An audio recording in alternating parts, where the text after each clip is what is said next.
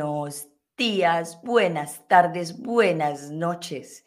Reciban un saludo global a todas las personas del planeta, incluyendo a los aliens. Y bienvenidos a Unbreakable Life with Glory, de Bilingual Podcast, donde hablamos de depresión, ansiedad, PTSD, estrés postraumático, holísticamente, naturalmente, para que te sientas mejor. Y aquí tu conductora global, Gloria Goldberg. Muy buenos días a todos. Aquí de nuevo con mi misión de, brindar información a la humanidad, de poder servirle a, la, a la comunidad y muy contenta en el día de hoy porque tengo un tema muy tabú, digámoslo así, para muchas personas y un tema que también se necesita traer a la luz y verlo diferente forma como lo ven muchas personas. Hoy vamos a hablar de las incapacidades, que son capacidades en, el ser humano. Nosotros los seres humanos, los que nos han dicho que somos normales, digámoslo así, que no somos especiales, pero que somos normales, eh, tenemos también incapacidades, pero no nos han enseñado que, que también nosotros lo tenemos de alguna forma. Y justamente hoy vamos a hablar de un tema que es el autismo, el autismo es muy, está, muy cercano a mi familia en el sentido de que mi mejor amiga, que es como mi hermana, eh, tiene un hijo que es autista. Entonces me ha tocado ver, verlo crecer, nacer, crecer y desarrollarse como un hombre y eh, me, ha parecido fascinante el mundo de él. Y, uh, y otra cosa muy, pues que me ha, que me ha, que me ha puesto a pensar muchas veces que cuando yo voy a las reuniones que hace mi amiga con el, con el hijo de cumpleaños o, la primera comunión, que, han habido otros niños autistas ahí, y yo me he dado cuenta de que mi presencia les gusta. Y descubrí, y puede, ser que, puede que sea cierto, puede que no, descubrí de que a mi voz les gusta, porque es una voz firme, una voz fuerte. Entonces eso pues me, me ha comentado mi amiga que, que tiene su hijo autista y me dice que los autistas les gusta mucho escuchar las voces de un sonido como estable, como fuerte, pero también puede haber la teoría de la energía. Entonces, eso lo vamos a, preguntar a una persona, a una invitada muy, muy, muy especial para mí y ella nos va a contar la historia de ella. Y vamos a darle la bienvenida a Juliana Sepúlveda y ella nos va a contar la historia de ella, que es fascinante, y para mí fue muy inspiradora, mucho. Y esta, esta historia les va a dejar a ustedes ese sabor de, de, de decir, wow, yo no, yo no entendía el autismo, wow, yo no entendí, yo no sabía que los autistas también pueden ser exitosos y pueden llegar a ser grandes, grandes eh, aportes en la humanidad. So vamos a darle la bienvenida a Juliana Sepúlveda a Unbreakable Life with Glory de Bilingual Podcast. Hola. Buenos días, Uli, ¿cómo estás? Muy bien, gracias por esta invitación y hablar de este tema que es como tan tabú. Es muy tabú el autismo y me encantó cuando te conocí y bueno, ya este es el segundo podcast que hacemos juntas. En el primer podcast yo no sabía que, que tú eras autista y nos dimos cuenta en ese podcast que yo me di cuenta en ese podcast que yo er, que tú eras autista y yo dije, no, no, momentico, venga para acá después de, a ver, vamos a hacer un, vamos a, hablar del autismo y vamos a hablar de esto porque yo sé que hay muchos padres frustrados acerca del autismo con, con personas, eh, como tú les dices, capacitadas, potenciadas, como les dices tú. Pero antes de, de empezar con este tema, Juli, cuéntale a las personas quién eres y por qué estás aquí. Bueno, eh, yo en este momento me desempeño como facilitadora eh, de una técnica que se llama Access Consciousness. Eh, de profesión soy ingeniera aeronáutica y bueno, una de esas discapacidades de esta realidad es el autismo. yo tengo de este, sin embargo, a mí no me vieron como una persona discapacitada, sino que me potenciaron mucho eso. Igual tuve otros trastornos que aprendí como a potenciar déficit de atención, hiperactividad y trastorno obsesivo compulsivo. Y las personas, cuando yo hablo de eso, quedan como, y usted como potencia esos trastornos que para esta realidad son algo como tan erróneo, como que te, te lleva a lo peor de ti, que hace que seas muy equivocado, o que siempre estés buscando un juicio para darte como látigo por eso, en vez de tener esa potencia que tienen esas habilidades. Entonces, pues bueno, yo desde pequeña eh, tenía muchas habilidades con el tema del aprendizaje y más que eso como en cierto tipo de áreas, porque había cierto tipo de cosas que como con mi capacidad de desarrollo yo no, no, no encajaba con eso, no me gustaba o, o, como que la rechazaba.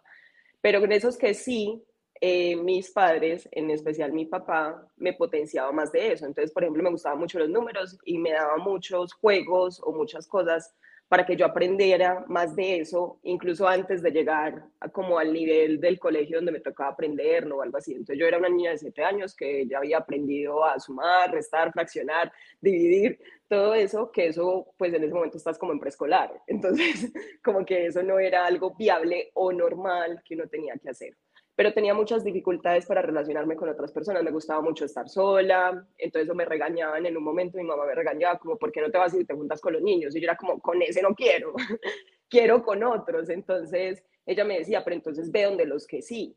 Y entonces empecé fue a relacionarme con los que sí, para mí, eran los que yo me sentía como mucho más a gusto.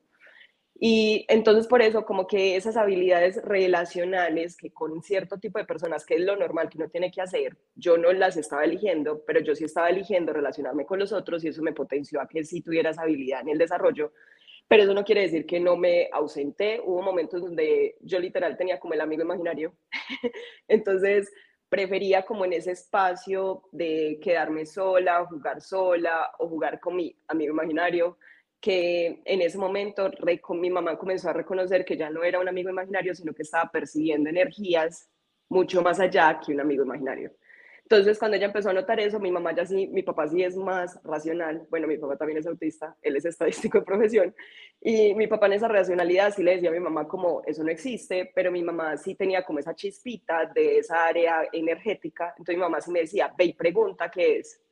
Entonces yo aprendí en esos momentos a quitarle el miedo a eso que no se ve, que no es palpable como con el ojo humano, pero que no quiere decir que no esté ahí. Eh, ya habían cierto tipo de energías que para mí sí eran mucho más intensas, que no tenía la facilidad y sí me asusté. Entonces como a los nueve años tengo un recuerdo que yo sentí como una entidad que para mí era como algo mucho más grande de lo que yo podía como controlar o percibir o algo así y bloqueé, por ejemplo, ese momento como hasta los 14 o 15 que volví otra vez como a percibir. Y como uno bloquea eso, porque la gente dice que es como me pasa algo, uno es el que lo elige. Entonces hubo como que un momento donde eso me, me hizo tanto susto, tanto miedo, como que fue pucha eso que está pasando, y yo misma elegí como no quiero ver eso, yo me decía, yo no quiero seguir viendo esto, no puedo dormir, esto no me gusta, esto es lo peor, y así yo fui eligiendo quitarme esa capacidad que cuando a los 14, 15 años lo volví como, bueno, estoy sintiendo algo, vamos a ver qué pasa. Entonces, como que ya ahí sí volví a elegir como vamos a abrir esto que pasa, vamos a ver esto que tiene, y volví a como hacer preguntas de cómo hacía esto mucho más fácil para mí. Y gracias a eso, hoy tengo una habilidad de percepción muy alta. Si yo en ese momento a mis 14 hubiera dicho como no voy a volver a resistirme a esto, pues esa habilidad para percibir energías, percibir pensamientos, percibir sensaciones y tener mucha más capacidad para saber qué hacer con eso, pues no lo hubiera desarrollado. Entonces, como que tuve esa lección para, como, listo, vamos por esto, a ver qué es. Bueno, en otras cosas, hubieron muchos momentos donde con ese autismo que me habían dicho que era discapacitada. Y Juli, eh, perdón, perdón, yo te interrumpo ahí. ¿Cuándo te diste cuenta o cuándo te dijeron a ti que tú eras autista? Pues hubo ciertas cosas en mi actitud como a los 7, 9 años que porque era una niña que quería estar sola o que solamente quería tener una amiguita y si esa amiguita entonces no era con ella, entonces yo armaba un bochinche y un, una cosa con eso. Y en ese momento, en esa etapa de desarrollo, recuerdo que me llevaron donde una psicóloga en el colegio, entonces me dijeron cómo tiene que aprender a relacionarse con otras personas, y ahí fue como cuando mi mamá me dijo como, bueno, pero selecciona otro tipo de amigas, mira con quién sí te puedes relacionar, para no quedarme sola. Yo buscaba mucho quedarme sola y no era, algo, no era una dificultad para mí. Y más que eso, en ese momento, eh, mi padre también me regaló un computador. Entonces, en vez de quedarme sola, también buscaba mucho escaparme a través del computador. Y para que no fuera una, una, situación de escape, entonces mi papá empezó a buscarme juegos muy didácticos con el que pudiera aprender todo lo que podía aprender en el colegio. Entonces eran enciclopedias, eran juegos donde me enseñaban los números, eran juegos donde me enseñaban cosas de lectura.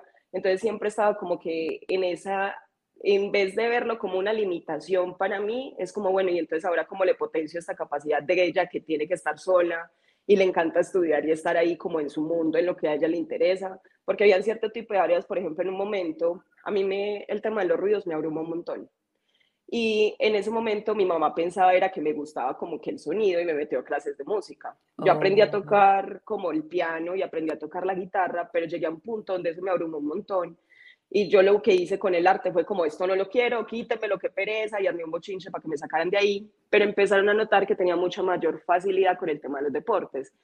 Y entonces ahí sí fue donde, bueno, entonces si tiene la facilidad con los deportes, vamos por los deportes. Y entonces empecé a jugar básquetbol, empecé a hacer natación, hice buceo. Entonces uno comienza a tener cierto tipo de cosas, más que eso es que tienes unas afinidades muy específicas con cierto tipo de cosas, pero como no haces lo que todo el mundo hace, que es pintar, que es mm, tocar música, que es, no sé, cierto tipo de cosas con la lectura o con, no sé, decorar, que eso para mí era horrible. Entonces, eh, en vez de decirte como, bueno, entonces, ¿cuál sí tienes? Se queda en esa limitación en mi caso sí me dijeron, bueno, entonces a ese que sí, vamos a meterle la ficha para que sea mucho más de ese sí. Entonces así pude como potenciar eso. Ya hubo un momento, a mí mi papá como no me trató con esa etiqueta y mi mamá tampoco, ya la edad adulta, cuando yo conocí herramientas energéticas y volví a hacer la pregunta, ustedes sabían que yo... Eso te iba a preguntar. a la edad adulta yo dije como, es en serio que ustedes sabían que yo era autista y ustedes nunca me dijeron que yo era autista. Y, y ellos me dijeron, sí, pues sí sabíamos que sí lo tenías, pero nunca trataron de verme como una discapacitada. Hubo un momento eh, que con ese autismo y ese déficit de hiperactividad en el colegio, en el primer, en primero de primaria, yo literal solo quería jugar y jugar era jugar deportes, que en ese momento estaba en la época de quiero deportes, quiero jugar fútbol, quiero jugar básquetbol y es lo único que me interesa. Y casi pierdo el año. Entonces mi papá me sentó y me dijo como, bueno, Juli, eh, si quieres más de eso que tanto te gusta, tu única labor es estudiar. O sea, tú traes las tareas, yo lo único que quiero es que tú estudies y te voy a dar más de eso que tanto te gusta. En ese momento yo hice como un clic, listo, si mi papá quiere esto y yo puedo obtener más de esto, no porque mi papá lo quiera, sino porque yo quiero obtener más de esto que me gusta, entonces voy a hacerlo mejor con eso. Y yo empecé a notar, pues una de las eh, como cualidades que tenemos es que somos muy competitivos, solamente que no nos enseñan a competir. Entonces oh. yo empecé a ser muy competitiva con ser la mejor en todo. Entonces, era la mejor en las matemáticas, era la mejor en las lenguas, era la mejor en sociales, era la mejor en biología, no sé qué, y fui la mejor del colegio desde el segundo de primaria hasta 11. Y siempre buscaba ser la mejor, la mejor, y era porque, más que eso, era porque a mí me gustaba más de eso que yo quería, no porque mi papá me hubiera dicho, te voy a dar esto por esto. Pero yo dije, si esta es la forma en la que yo puedo obtener lo que quiero, entonces necesito tener esto para poder obtener lo que yo quiero, y así yo pedía todo lo que a mí me gustaba. Entonces, si quería un celular nuevo, si quería un computador nuevo, si quería no sé qué nuevo, entonces yo decía, listo, yo soy la mejor, pero entonces dame el celular nuevo. Listo, yo soy la mejor, pero entonces dame el computador nuevo. Y eso hacía que hubiera como ese flujo de yo te estoy dando esto, que es contributivo pues para mis padres y todo lo que querían ellos y además también para mí, pero también yo estaba obteniendo eso que yo quería. Entonces, Juli, escuchando tu historia también eh, te favoreció mucho que, como tú comentaste anteriormente, que tu papá era autista y, y contribuyó mucho al desarrollo tuyo de que él entendía también y que él de pronto en su forma también encontró la forma de desarrollarte a ti mejor. Y yo sé que hay muchos padres en este momento que es por primera vez que tienen un hijo, como le dices tú, con capacidades o con discapacidad, como le llama en, en este mundo. Entonces hay muchos que no entienden el por qué y eso a ti te favoreció mucho. Y me encanta que esta, este, este, este, esta, este testimonio tuyo, porque esto le va a quedar muchísimo más claro a, muchos papás en el día de hoy acerca de cómo, cómo relacionarse con los hijos autistas, porque les han enseñado de que las mamás y los papás son preocupados, buscando qué hacer, cómo hacer, qué voy a hacer con los hijos. Entonces, me encanta este testimonio eh, que estamos hablando en el día de hoy. Te quiero hacer una pregunta antes de que sigamos con este tema. En, en, en, tu mundo de desarrollo, ¿tú sufriste en algún momento depresión o mucha ansiedad? Sí, ambas. eh, uno como ser autista lo que sucede es que tiene mucha facilidad para percibir lo que los demás sienten. Y eso se vuelve muy abrumador. Y no solo eso, en tu comportamiento, eso se puede percibir a través de sonidos, a través del movimiento de las luces, a través de cosas que son muy impactantes. Y si notas, hay muchas personas que son autistas que cuando hay ruido no quieren estar ahí, que cuando hay mucho movimiento y hay mucha luz eh, quieren salir de ese espacio. Eh, pero no solamente eso, a nivel energético, pues tú, si tú estás en un espacio que es demasiado contraído, que las personas se sienten muy mal, se quejan por todo, lo juzga todo, eh, uno percibe también eso. Entonces, en esos momentos, eh, yo recuerdo que mis padres pasaron por una situación muy difícil y yo chupé, elegí chuparme todo lo de mi mamá. Entonces, toda esa depresión que mi mamá estaba sintiendo, yo también la estaba percibiendo para mí y yo literal estaba mal como si la depresión fuera mía. Entonces, eh, cuando empecé a hacer como otro tipo de herramientas que ya no tenía nada que ver con psicología ni nada de eso, eh, comencé a darme cuenta que no era mío, que simplemente era mi habilidad para percibir que yo no estaba siendo consciente de que lo estaba haciendo, pues que lo estaba percibiendo. Y cómo me di cuenta de eso, porque me comenzaron a hacer preguntas y a través de esas herramientas energéticas comencé a darme cuenta como, pues, pero yo, esta no es la forma en la que yo actúo, esta no es la forma en la que yo lo haría, y bueno, esto es, es demasiado intensa esa energía, pero entonces, bueno, ¿qué hago con esta energía tan intensa? Entonces, es como, bueno, comencé a estar más presente de cuando era mío y cuando no. Y cuando no, pues lo devuelvo, porque no me puedo hacer cargo de algo que no es mío. Claro. Entonces empecé como a quitarme mucho de ese tema de la depresión. Pero el tema de la ansiedad sí lo tuve durante todo el colegio. Y cuando tenía época de exámenes. Entonces cuando estaba sucediendo como el tema de la ansiedad, yo lo que hacía era que tenía etapas donde o dejaba de comer un montón o comía mucho después de que ya me estaba matando el hambre. Y era para poder suplir como esa, esa etiqueta que yo tenía, que tenía que ser la mejor porque yo mismo me la puse. Entonces, eso entraba en una ansiedad de tengo que estar estudiando todo el día, pero además de eso, como me maté todo el día estudiando, tengo que divertirme después un montón, porque entonces como sopeso este estudio y este estrés, o me pegaba de un PlayStation, o... Los extremos, extremos. Sí, siempre me iba para esos extremos para poder balancear esa ansiedad. Entonces, o estar en el computador estudiando, pero al mismo tiempo estaba jugando, pero al mismo tiempo estaba en el PlayStation jugando. Y, y eso me hacía como volverla a equilibrar. En esa época no tenía herramientas. Entonces, lo que hacía con eso era buscar o estar en el deporte o en lo, lo que fuera con tal de gestionar eso y que no fuera como tan abrumador para mí. Ya más adelante, cuando ya tuve herramientas energéticas, pues me pude dar cuenta de que ese tema de la ansiedad, pues era el, impacto que estaba percibiendo de muchos, que muchas veces es la energía en la que yo estaba sintiendo de otros que no estaba devolviendo, sino que yo decía como, ay, no, le voy a ayudar a todo el mundo y me lo va a cargar. Entonces, eh, evitaba tener esa facilidad de lo que para mí me tocaba en ese espacio. Y en esos momentos también tenía otra herramienta que era como reconocer quién sí soy y quién no. Porque muchas veces, pues yo tenía recuerdos de mi colegio que habían evaluaciones que a mí no me daban nada. Entonces, ¿por qué ahora sí me va a dar algo? Eso es como raro. Entonces, ahí comencé a darme cuenta cuando si esto es mío, que no, y aquí quién estaba haciendo. Porque entonces, yo, una de las cosas que a mí me pasó mucho fue que quería volverme como los demás para poder encajar. Y ya de entrada uno ya no puede encajar. O sea, ya con esto que, que no es una discapacidad, sino muchas capacidades que tienes, ya no tienes cómo encajar. Entonces, muchas veces yo dejaba llevarme por eso de que tengo que ser tan común como el otro, entonces si el otro pierde el examen, yo también debería de perder el examen, si el otro no estudia, entonces yo también no debería de estudiar, todo eso me comenzó a pasar en la época de la universidad. Cuando tuve una pareja también, o sea, lo que le gustaba a mi pareja yo lo quería, entonces si a él le gustaba el vallenato, yo terminaba escuchando vallenato, y yo dejaba de que eso que a mí me gustaba tanto, que en ese caso era el reggaetón, yo decía como no, era lo peor, esto no lo puedo escuchar, no sé qué, porque ya me están criticando, me están juzgando y no sabía qué hacer con eso.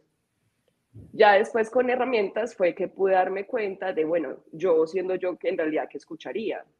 Entonces comencé a cambiar otra vez las cosas de música que yo escuchaba y volví a como a escuchar lo que a mí, a mí me encanta el silencio. Entonces, por ejemplo, volví al silencio que antes no era capaz de estar ahí por todos esos juicios que me había puesto mientras que estaba en esa época para poder entrar a encajar. Y así pude como otra vez darme cuenta, bueno, esta en realidad soy yo. No soy la que quería ir a satisfacer o complacer a alguien más o todo eso que me enseñaron. Wow. Bueno, Juli, eh, explícanos a las personas que no, que no sabemos acerca del autismo. ¿Qué es el autismo? Eh, eh, en, en, tu, en tu opinión.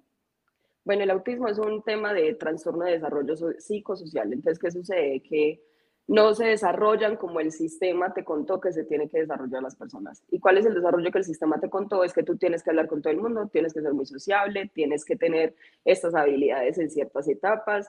Y si tú no hablas a tal edad, si tú no haces a tal edad, si no sé qué, entonces empiezas a tener un cierto tipo de grados de autismo.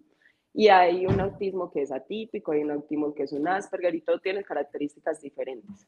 Entonces, ¿Qué es lo que sucede a nivel cerebral? Lo que sucede a nivel cerebral es que eh, un cerebro es típico y el otro es atípico.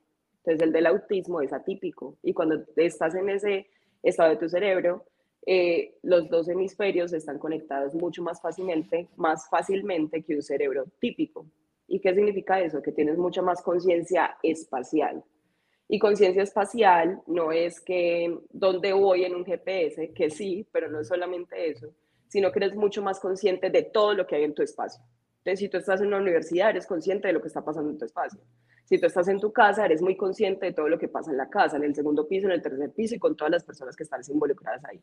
Eso es lo que sucede con el cerebro cuando están esos dos hemisferios conectados. Entonces, al ser tan consciente y no tener herramientas, muchas veces nos compramos que eso somos nosotros, porque está en nuestro cuerpo, porque es lo que nos pasó, porque es lo que sucede, y evitamos reconocer que es simplemente algo que está en el espacio y estar presente con simplemente eso. Ya con el tema de, es que unos hablan de una manera, hay otros que hablan menos, hay, esos son cualidades que tienen en el lenguaje y por este tema de, de cómo está conectado el cerebro, nuestra forma de comunicarnos no solamente es a través del lo verbal, hay muchas maneras en las que nos comunicamos de forma muy energética porque estamos muy conscientes con el espacio. Y como estamos tan conscientes con el espacio, no hay separación.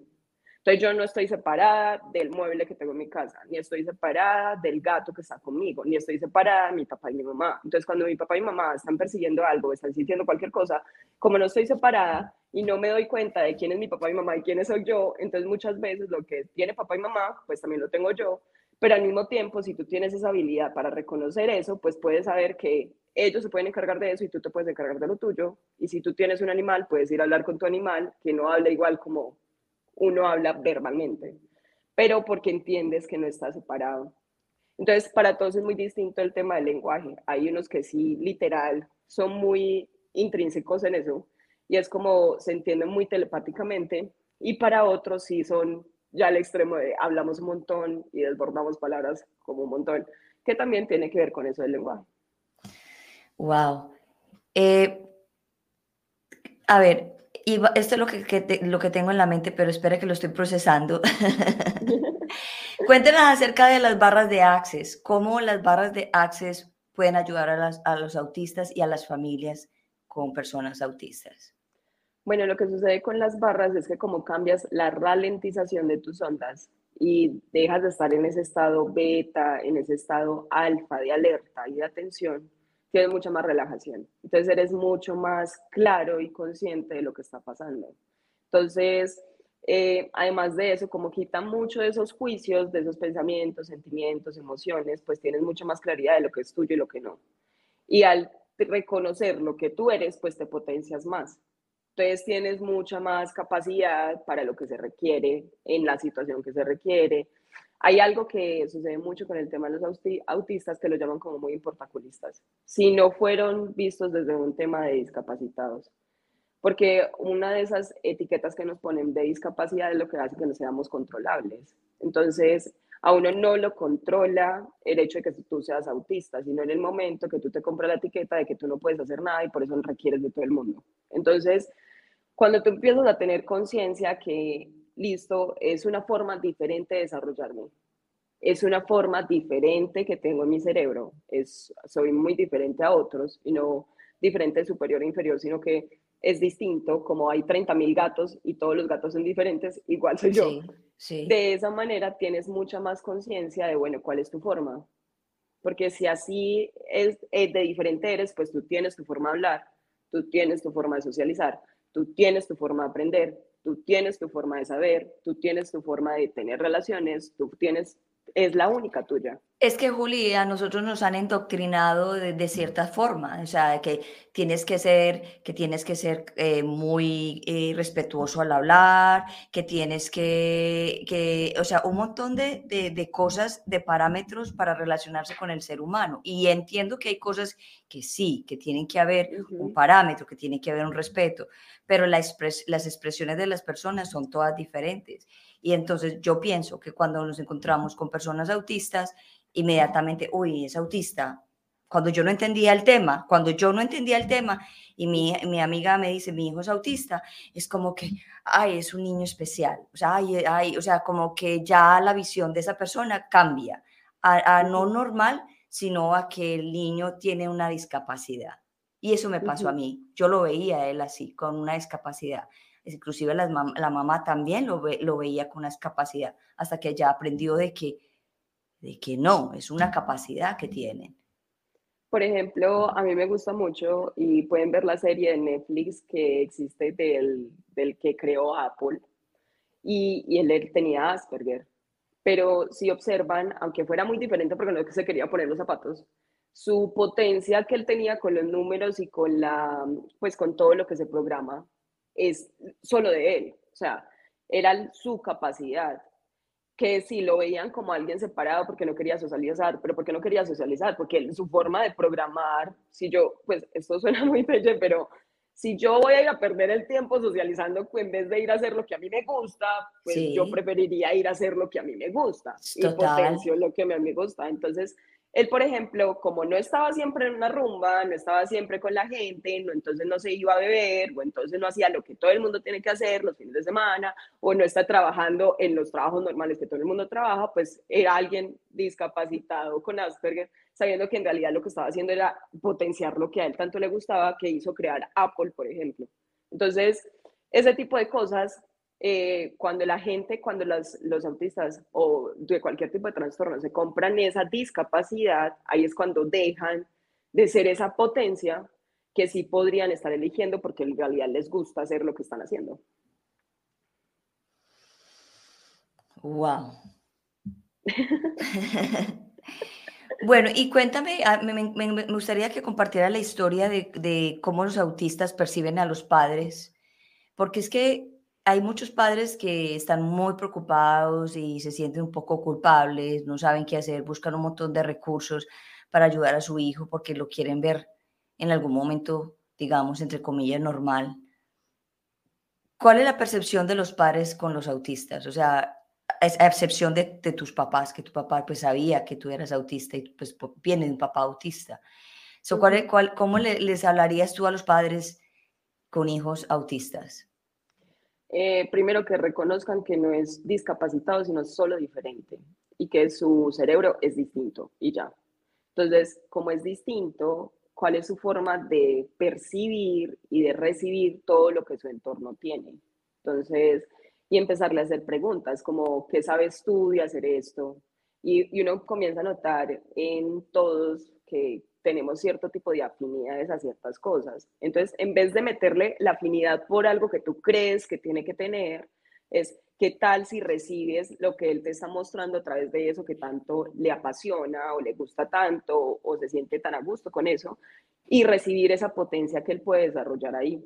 Entonces, porque hay unos que con la música se mueven un montón y les encanta, hay otro que con, por ejemplo, eh, Messi. Messi también es autista, pero es súper potenciado en el tema del deporte. Wow, pero si yo a no él, sabía hubieran, eso.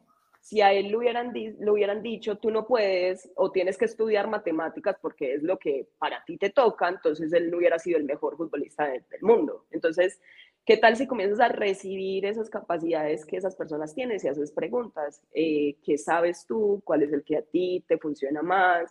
Que es cómo tú quieres desarrollarlo y, abrirse a que él tiene una forma de desarrollarlo.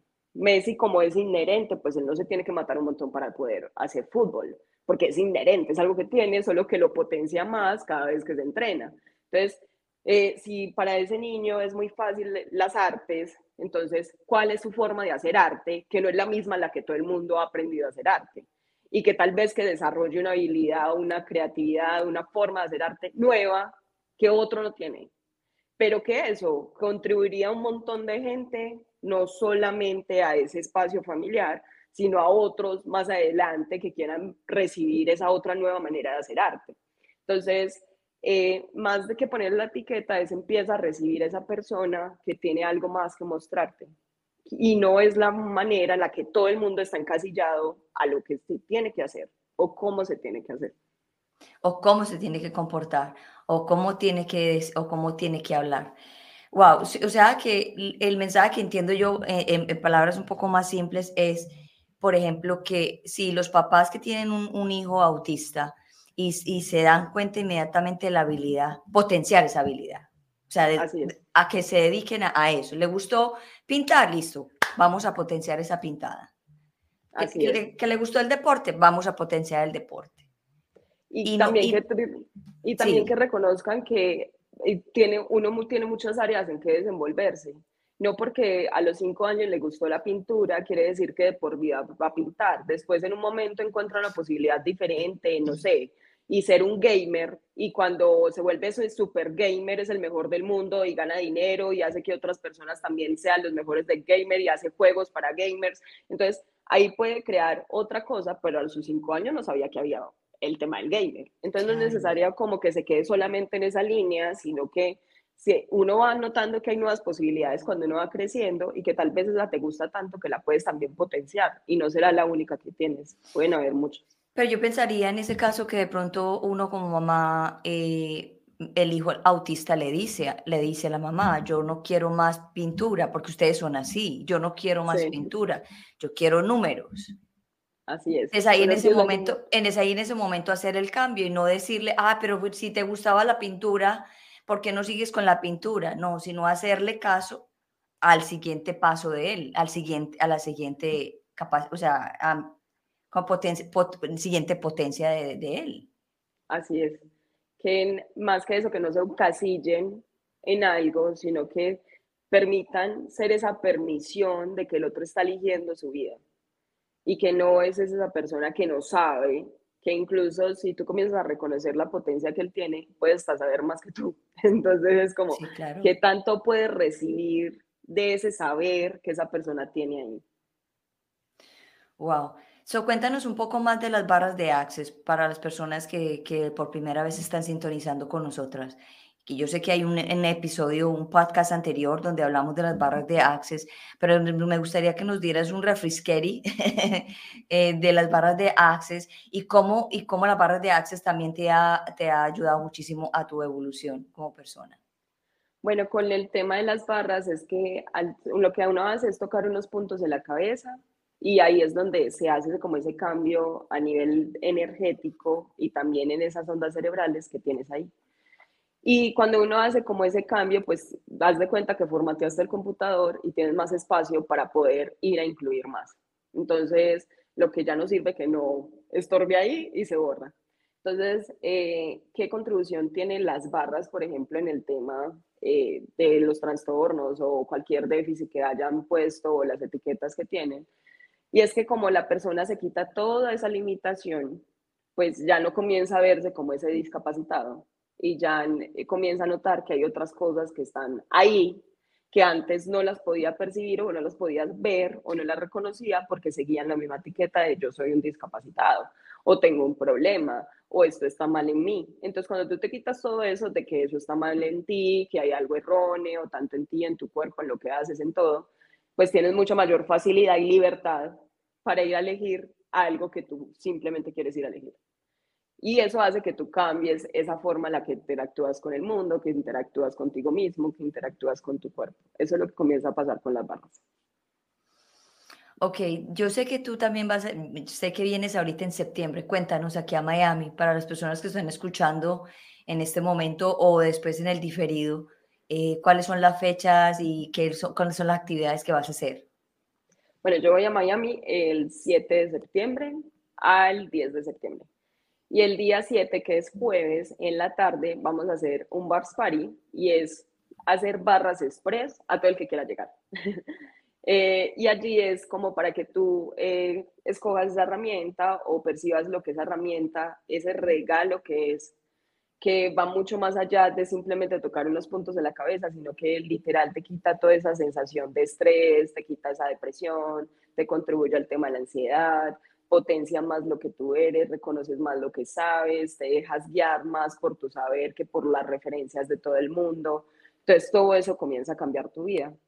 Y eso es lo que vamos a hacer en el Mars Party, es desde las 4 de la tarde hasta las 8 de la noche y van a ser en Plantation, todo se va a hacer en Plantation. El día viernes, pues hay un espacio para sesiones, para quienes quieran tener sesiones de barras, procesos de cuerpo o facelift, que son técnicas también que tiene Access. ¿Y a qué horas es esa? ¿A qué horas es esa? Entonces, las sesiones pueden ser desde las 9 de la mañana como hasta las 5 de la tarde, que a las 5 hay una clase de relacionándote, empieza por ti. Y esta es una clase de una hora y media eh, que tiene un valor de 25 dólares y allí lo que vamos a hacer es eso, trabajar todo lo que nos dijeron que teníamos que ser cuando nos relacionamos con las personas. Y es que uno se tiene que matar, desligar, pues volverse chiquitico o volverse el otro en vez de ser uno estando con las demás personas. Lo que se va a trabajar es eso, que las personas reconozcan que pueden ser ellos mismos y cuanto al momento que tú reconoces que puedes ser tú mismo, también eres ese regalo para esas personas con las que te relacionas. Eh, ya el día sábado, que es el día 9, lo que tenemos es la clase de barras. Y la clase de barras va de 9 de la mañana a 5 de la tarde. Y en esta clase, pues tú ya tienes la herramienta para hacerte las barras a ti o hacerle las barras al que quieras y también puedes cobrar por ello. Y en ese, en ese espacio no solo aprendes la técnica de barras, sino herramientas que también puedes tener en el momento que no te puedes hacer las barras. Entonces, eh, que ya sea como ese plus, además de que tiene las barras, que es un espacio de relajación, te abres más en tu mundo, formateas tu cerebro, quitas todos los programas que no sirven y haces que tengas más para ti, que puedas percibir más. Y el día domingo tenemos la clase de facelift y esta clase lo que trata es trabajar sobre el cuerpo. Entonces es como los juicios que tú tienes con tu cuerpo. Si estoy chiquita, si estoy grande, si estoy fea, si estoy gorda, si no sé qué todos esos juicios se quedan solidificados en tu cuerpo y impiden que tú tengas esa comunión y recibirlo.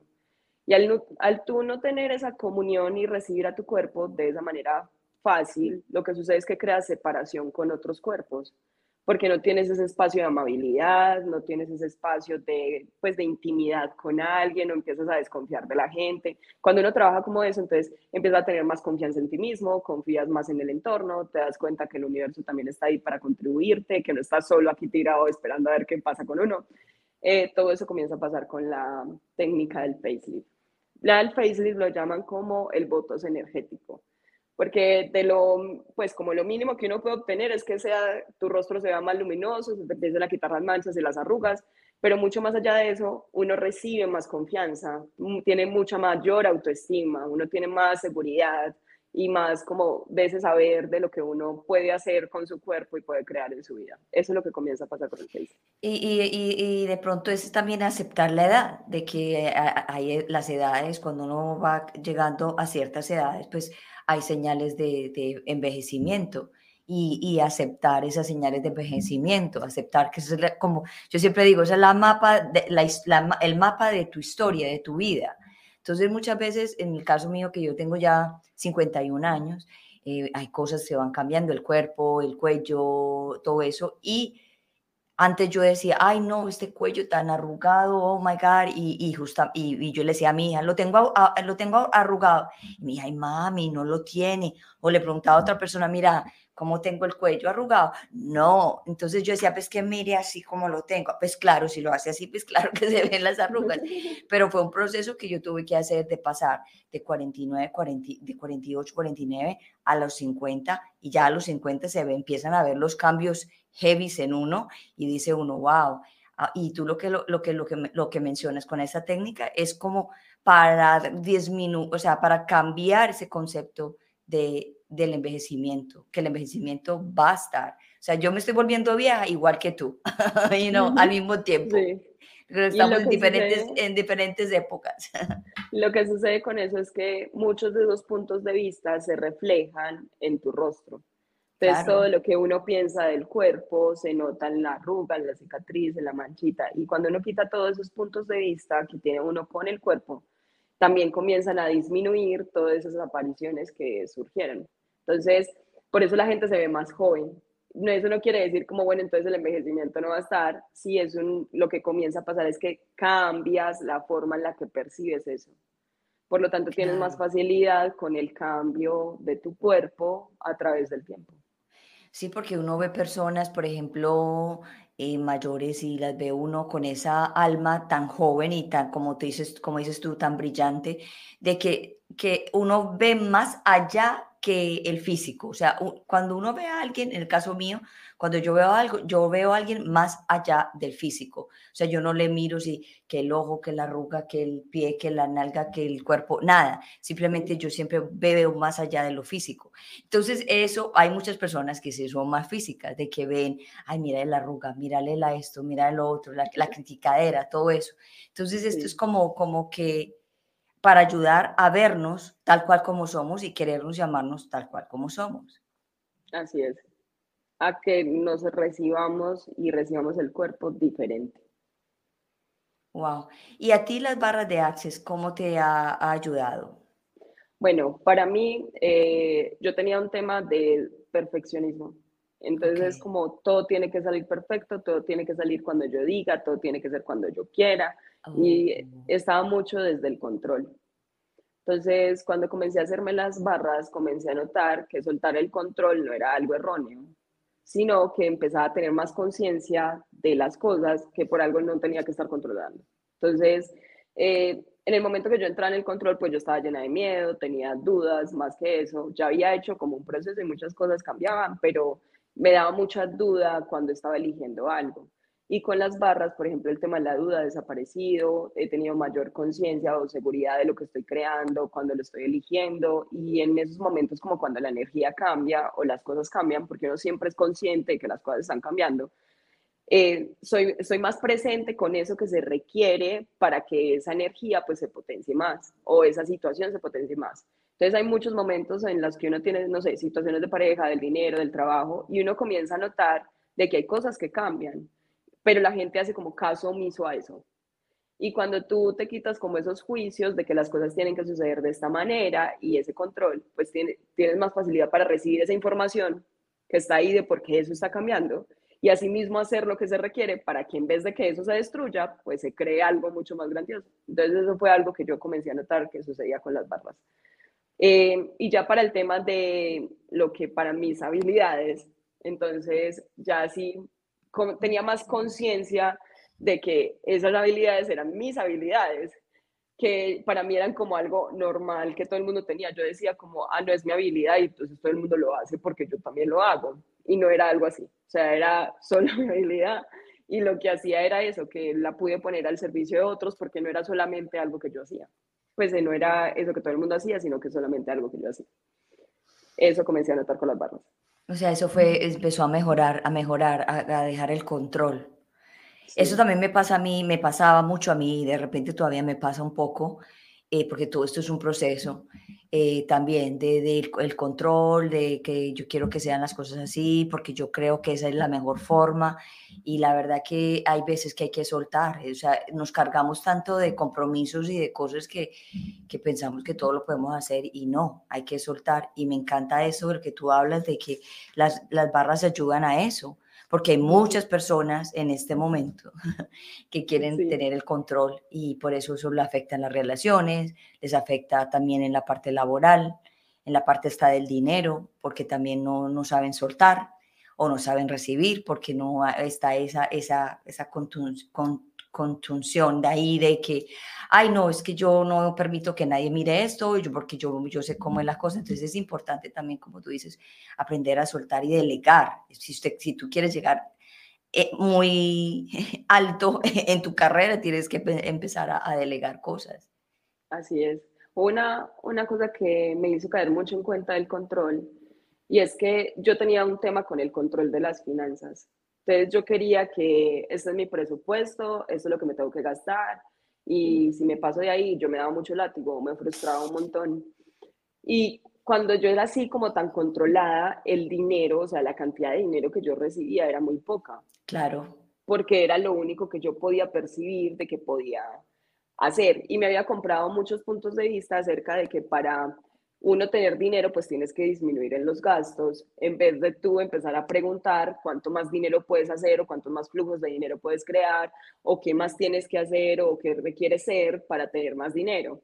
Entonces yo me había comprado el punto de vista de que la forma de que tú tengas más dinero es que cortes el cafecito, cortes la salida del postre, cortes la salidita con las amigas, no sé qué, en vez de empezar a tener más conciencia de qué otras cosas yo puedo ser o hacer que crearía más dinero en mi vida y así no tendría que estar cortando esos gastos para que así generar más dinero para mí. Entonces eso me hizo como, pues pucha, estoy controlando la plata y cuando estoy controlando pues eso pues no va a recibir más. Eso fue una de las cosas que a mí me como que me hizo un clic cuando comencé a hacer el tema de las barras.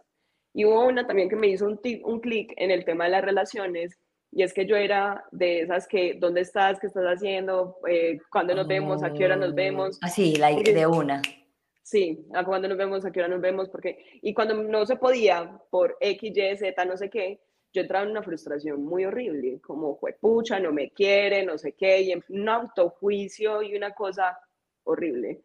Entonces, el tipo de relaciones que yo estaba eligiendo eran relaciones muy controladoras, eran relaciones en las que yo no tenía libertad, y yo exigía un montón. Entonces, cuando comencé a hacerme barras, comencé a darme cuenta de que había otra manera de hacer relaciones y que cada quien está eligiendo con quién estar, cada quien está eligiendo crear su vida, comencé a hacer más permisión de la elección que estaba tomando el otro, incluso la mía.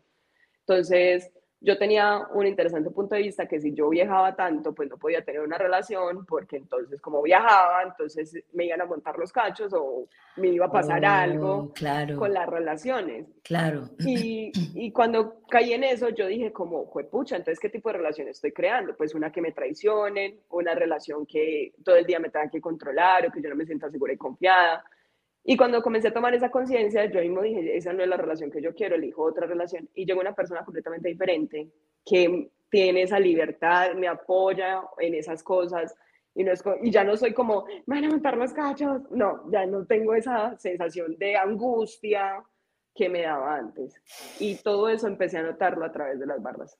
Espectacular, porque yo sé que hay muchas personas que están sufriendo así, porque es que, eh, es que es muy fácil decir, Ay, es que es muy controlador o muy controladora, muy celoso, muy celosa, pero es que detrás de todo ese, de ese, de ese em, emociones hay, hay un dolor, hay un dolor y, y yo sé que es una responsabilidad de las demás personas y no es la responsabilidad de la persona, pero si hay técnicas y herramientas que pueden ayudar a que esa persona sea menos controladora, menos celosa, más segura de ellas mismas, es que no es tanto el control o ser insegura, sino ser más segura de ellas mismas, de, de, darse el valor, porque empieza ahí, eso empieza desde la desvalorización que nos damos muchas veces.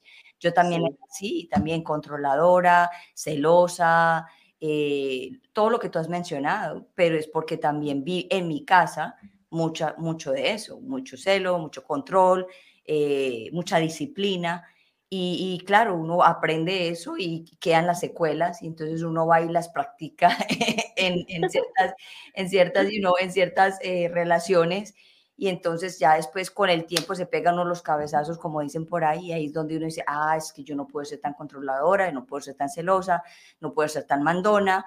Y, y otra cosa de las finanzas que tú dijiste, hago un disclaimer ahí, que hay que sí, hay que tener una disciplina con, con la parte financiera, pero no verla desde el punto de la escasez. Simplemente, bueno, tengo un plan, tengo un plan, voy a, voy a, por decir, tres meses, voy a cortar de, mirar lo que realmente se está gastando que no es necesario, porque nosotros nos gastamos muchas veces el dinero en cosas que no son necesarias, pues simplemente por el hecho de gastar o simplemente por el hecho por pasar la tarjeta. Y yo me hago algo Sí, por ejemplo, sí, yo tuve una experiencia en un centro comercial y, y, en un momento, cuando no era tan consciente de los gastos, yo entraba a un centro comercial y yo decía, vamos a comprar lo que sea. O sea, eh, no sé, un vestido, una camisa, eh, no sé, lo que fuera, un maquillaje, lo que fuera, o el, tengo que entrar al restaurante y comer algo, porque entonces si no, no puedo estar en ese centro comercial. Y bueno, pues la energía del centro comercial es esa, te invita a que tú compres. Pero entonces yo empecé a tomar conciencia si era mi energía, si en realidad era yo la que estaba literal y era elegir algo que comprar, o literal estaba presionando a todo el mundo que quería comprar y que quería estar en esa energía de tengo que ir a gastarme la plata porque no sé qué hacer con el dinero. Entonces, muchos pensamos que queremos tener dinero, pero cuando lo tenemos queremos ir a gastarlo de una y el dinero no es para gastarlo, el dinero es para tenerlo. Entonces, ¿cuántas de esas mentiras que nos contaron de que el dinero es para gastarlo, para mal utilizarlo, para mal aplicarlo en diferentes cosas, están haciendo que tú tengas la vida o las finanzas que tienes con el dinero en vez de recibir el dinero y tenerlo? Es que, cuando, es que cuando uno, eh, Juli, cuando uno va al, al, al, al mall a comprar, y de pronto no tiene el dinero, uno dice, ah, pero yo lo pago en cuotas, eso no es nada. O ve uno una camisa de 10 dólares, ay, pero que son 10 dólares, nada. Después ve una, una rebaja de, de, de 15 dólares, ay, esta camisa de esta marca a 15 dólares, no, la compro. Entonces uno va comprando, como digo yo, chécheres. y, y, al final sale uno con 200 dólares para afuera de tanto chécheres que compró, cuando con, un, con 200 dólares sí los tiene con 200 dólares te puedes comprar una camisa de muy buena calidad que te va a durar por mucho tiempo y siempre te vas a ver muy bien vestida. Entonces, ese es, un concepto que, hay que, que hay que trabajarlo, que hay que estudiarlo, porque también lo que tú dices, a mí también yo era de, compras compulsivas, pero heavy, heavy, heavy. Si yo lloraba, yo compraba, si yo estaba feliz, yo compraba. Y era ah, online, o sea, que es peor, porque usted un botoncito y ya. Entonces, Claro, entonces, claro, entonces era, era porque lloraba, porque, porque estaba brava, porque había peleado, porque por, por un montón de cosas hasta que llegó el minimalismo a mi vida y ahí fue cuando cambió todo el concepto de, de, de cómo soy, cómo compro. Entonces ahora, antes de que llegaban, llegaban 20, 30 paquetes a mi casa, ya a mi casa llega lo que necesito. o algo. O algo que quiero y que quiero y pienso, realmente lo quiero usar, realmente si me lo voy a poner, para qué lo necesito, hago, me hago esas preguntas y realmente lo quiero y lo realmente lo, compro, pero no, eh, no, ya no, yo ya me entrené a que no más compras compulsivas. Y hay una pregunta, por ejemplo, que a mí me gusta mucho con el tema de las compras y es, si te compro, me haces crear más dinero. Eh, oh, mira eso. Porque no solamente es comprar por gastar la plata, es porque literal quieras tener más dinero en tu vida. Entonces yo digo, yo empiezo, bueno, esto literal lo requiero, listo. Entonces puede que no lo requiera, pero en realidad me gusta y lo elegiría porque me gusta. Pero entonces ahí viene la pregunta, si te compro me haces crear más dinero, me nutres más a mí, a mi cuerpo y me haces crear más en mi mundo, me dice sí. O sea, uno percibe esa ligereza y uno dice como, bueno, pues podemos comprar esto porque me crea más. Pero hay muchas veces que no somos conscientes de que esas cosas que compramos también nos pueden contribuir a crear más. Y simplemente compramos porque creemos que es lo que requiero, porque me gustó, porque se necesita, por lo que sea. Entonces, hay cosas que yo, por ejemplo, que quiero un montón, que no me hacen crear más dinero y no me va a gastar la plata ahí, porque no me hace crear más. Entonces, eso hace tener mucha más conciencia de dónde sí invertir el dinero para que se vuelva más dinero. Y eso hace que se expanda más el dinero. Claro. So, bueno, yo quiero volver un poquito más al tema de los autistas. Eh, una sesión, una sesión de, de, las mamás y los papás pueden venir a aprender a hacer las barras de haces y también los autistas también que quieran hacerlo igual. Y eso le va a ayudar a los papás también a abrirse más con, con, para entender más al autista y el autista también entender más a los padres, algo así. Eh, más que entender, ser permisión y recibir porque muchas veces nuestros razonamientos y juicios y justificaciones son una barrera para nuestra recibir. Entonces, por ejemplo, si yo no entiendo cómo esta persona actúa, pues tú no recibes a la persona en la totalidad, porque hay momentos donde no va a actuar como tú creerías o que entendiste que tiene que actuar. Entonces, lo que hacen las barras es que tú seas más esa permisión eh, más ese recibir del otro y también de ese regalo que tú eres o es el otro. Entonces, si un padre que tienen hijos de autistas vienen a tomar las barras, pues eres más permisión de que no él actúa de esta manera. Él elige su vida y tiene más facilidad con lo que está eligiendo y no le, no le impone cómo tiene que hacerse, no tampoco de estructura, que es la única forma en la que se tiene que hacer. Entonces eso contribuye un montón. Y para los autistas, una de las cosas que yo noté más es que uno empieza a reconocerse más a uno. Entonces tiene mucho mayor facilidad con quien verdaderamente es uno y eso para mí fue una mayor libertad. Porque yo eh, tenía muchos juicios de cómo tenía que ser. Entonces tenía que ser muy bonita, tenía que ser muy perfecta, tenía que ser la mejor, tenía que ser no sé qué. Y hay momentos donde tú no, o espacios donde tú eliges no ser la mejor, o eliges no ser, estar la más arreglada, o eliges no ser la más bonita. Entonces eso me dio mucha más libertad de elegir quién podía ser en cada momento. Y eso para mí fue brutal. Wow, espectacular. Juli, ya estamos llegando casi al, al, que al final.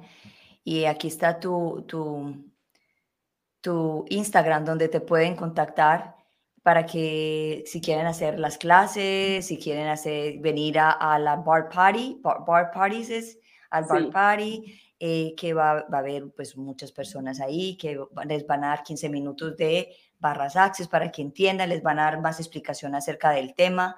Y la verdad que yo, yo me hice ya una, una cita que es un aclarador por, por Zoom con Juliana y la verdad que me ha ayudado muchísimo y ha aclarado muchas cosas que yo no estaba viendo pero también pienso, o sea, pienso, no voy a hacer la clase de las barras porque me interesa mucho, que yo que soy coach, me gusta aprender siempre herramientas para ayudar a las personas. Entonces aquí está la información de Juliana, el Instagram, por si la quieren eh, contactar y preguntarle los precios y todo el cuento, eh, las, las, sesiones y todo eso. Eh, también para que se puedan inscribir, para que les pase la dirección, para que puedan ir al Bars Party, es completamente gratis, reciban mini sesiones de barras eso yo sé que van a notar que son un antes y un después después de eso. Excelente. Bueno, Juli, voy a cerrar el programa y estamos, eh, estoy contigo en unos minutos y gracias por estar aquí. Es una bendición muy grande tenerte acá, de poder traer esta información tan hermosa y, y que gracias por enseñarme de no verte con discapacidad, ni a Sebastián de verlo con discapacidad, sino con, con, con con capacidad potenciada. Y eso, eso me, me, alegra mucho de que tú me hayas enseñado eso en, hace muy poco. Y la verdad que me, me siento feliz de, de, haberlo aprendido. Gracias por invitarme y también gracias por esto. Que otras personas puedan ver que hay personas que tienen esas potencias y que pueden mm, enfocarse más en eso en vez de limitarse. Gracias. No, y no, Juli, tú eres una persona, una inspiración muy grande para muchos de que tú eres una persona autista, eres una mujer súper exitosa, eres una mujer que ha estudiado, que ha hecho casi que todo lo que quiere y sigue acá y ahora estás en esta misión de ayudar a otros a entender también esta capacidad potenciada y me encanta tu misión, me encanta y por eso te, te, dije que volvieras a mi programa y yo sé que este no va a ser el segundo podcast, sino que van a haber muchos más porque realmente me encantó este, este, esta técnica. Yo he entrevistado muchísimas personas a través de mis cinco años de carrera, pero esta técnica me, me fascinó y la verdad que, que no la hora de verte en septiembre para, para, para estudiar contigo. Gracias, gracias por recibirme y por recibir también todo esto. Gracias. Gracias. Bueno, voy a despedir el programa y ya estoy contigo. Dale. Gracias. Chao, chao. chao. Gracias. Chao. Wow, bueno, aquí es el segundo programa de, de, la, de las barras de las, de las barras de Access, eh, ya con el tema del autismo. Ya vieron que es una capacidad potenciada y espero que a los padres que nos estuvieron escuchando o los padres que van a ver esto indiferido eh, puedan entender que eh, otro concepto acerca de la, de la del autismo, de que el autismo no es, no es una incapacidad, es una capacidad potenciada, como le dice Juliana. Yo aprendí muchísimo con ella acerca de este tema y la verdad que me encantó, que de, de, poder cambiar esos tabús, como lo he hecho yo con mi programa, que cuando yo empecé a hablar de depresión y ansiedad y estrés postraumático, porque yo siempre he querido ser pionera en muchas cosas y he sido pionera en muchas cosas y justamente cuando empecé, cuando le dije a mi profesor que quería hacer, uh, hablar de la depresión y la ansiedad del estrés postraumático, me llamó loca, que cómo yo iba a exponer mis emociones, que cómo yo iba a contar mi historia, que, bueno, yo soy sobreviviente de un secuestro, que cómo yo iba a contar eso, que qué peligro, o sea, un montón de cosas que me, me, me metieron en la cabeza y yo lo único que les contesté es, estoy lista para enfrentar todo eso allá porque esta es lo que a mí me pasó, no fue algo que me pasó porque tenía que pasarme, sino algo que tenía que aprender y que tenía que enseñar. Y aquí estoy. Y aquí estoy aprendiendo también al mismo tiempo con todas estas personas maravillosas que pasan por mi programa y también dejando un legado para la humanidad y para las, futuras eh, humanidades que vienen, que quieren saber de pronto de la depresión y la ansiedad. Porque hoy en día en el mundo eh, se está viendo mucha ansiedad, mucha depresión, y justamente con lo que acaba de pasar, lo de la pandemia, pues que, hubo mucha gente en isola, isolación, encerrada, y eso les causó mucho problema, muchos traumas. Y pues yo estuve encerrada por tres meses en, la oscuridad y sé qué es eso. Entonces, eh, eso causa trauma, eso causa muchas cosas, pero esos traumas son para nosotros aprender eh, a sacar la herramienta y poder aportar a la humanidad y calmar a otras personas que están alrededor de nosotros y a nuestras familias. Bueno, los quiero mucho. Gracias por estar aquí en Unbreakable Life with Glory de Bilingual Podcast. Recuerde de darle like, de compartir y, y ¿cómo es? Darle a la, a la campanita para cuando salga, cuando salga yo al aire, sepan que viene un programa nuevo. Eh, aquí son los programas, todos son orgánicos, nunca preparo una conversación, simplemente hablamos de la vida, que para hablar de la vida no hay necesidad de prepararse. De todas maneras, muchas gracias por estar aquí. Este es Gloria Goldberg y nos veo, los veo la próxima semana y que tengan un feliz, hermoso fin de semana. Chao, chao. Nos vemos. Te quiero mucho.